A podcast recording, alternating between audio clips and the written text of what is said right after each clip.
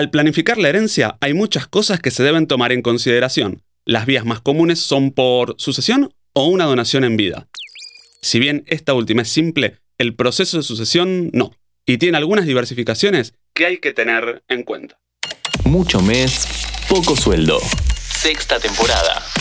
Mucho mes, poco sueldo es un podcast sobre dinero, billete, efectivo, tarjetas de crédito, bitcoin, pasta, menega, papota, mango, picoca, vuelto. Mi nombre es Gonzalo Luis y estás escuchando un nuevo episodio de Mucho mes, poco sueldo en interés general. Acordemos que según la ley, una herencia por sucesión puede ser sin testamento o testamentaria. En el caso de una sucesión sin testamento, corresponde que los bienes pasen a los herederos forzosos, que son los hijos en primer lugar, cónyuge respecto de los bienes propios y no habiendo hijos los padres en concurrencia con el cónyuge. En cambio, si la sucesión es testamentaria, la persona puede disponer libremente de una parte de su patrimonio. Ahora bien, ¿qué es un testamento y para qué sirve? El testamento es un documento por el cual una persona indica a quién o quiénes les dejará parte de su patrimonio cuando fallezca. Es decir, que una persona realiza y firma un testamento en vida para precisar quiénes tendrán derecho a heredar sus bienes y quiénes no.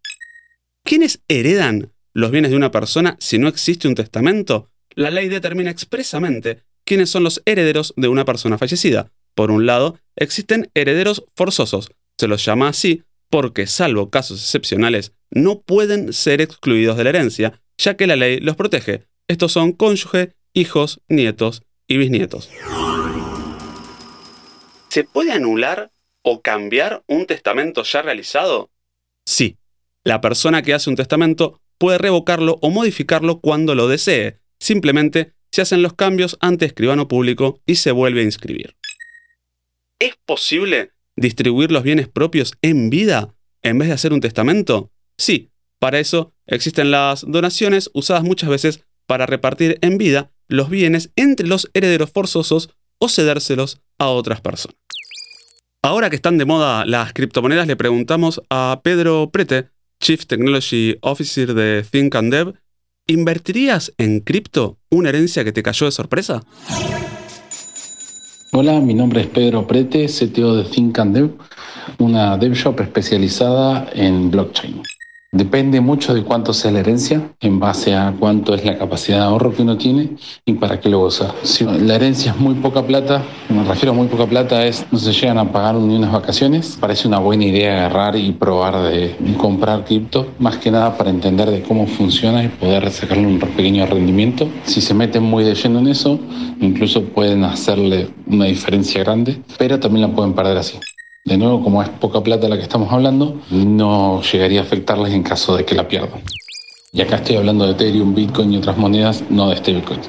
Si van a apostar la stablecoin para forma de ahorro, eso no hay problema. Mi única recomendación es que lo hagan en un exchange de afuera internacional como es eh, KuCoin, Binance, Kraken, eh, que no estén en, en este lado del hemisferio sur.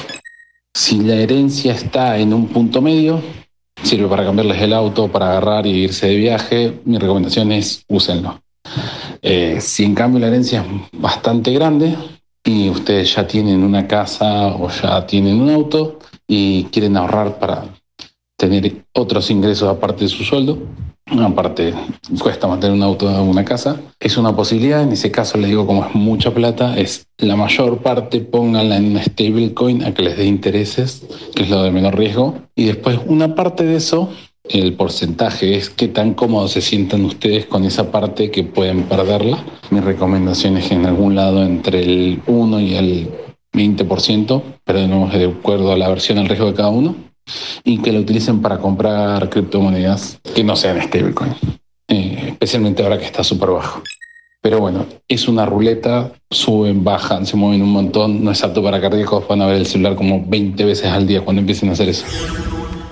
Muchas gracias por escuchar. Te espero en el próximo episodio de Mucho Mes, Poco Sueldo en Interés General para aprender más sobre finanzas personales.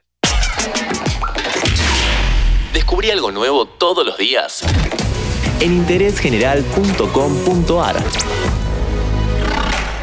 Spotify, Amazon Music, Apple Podcast y Google Podcast.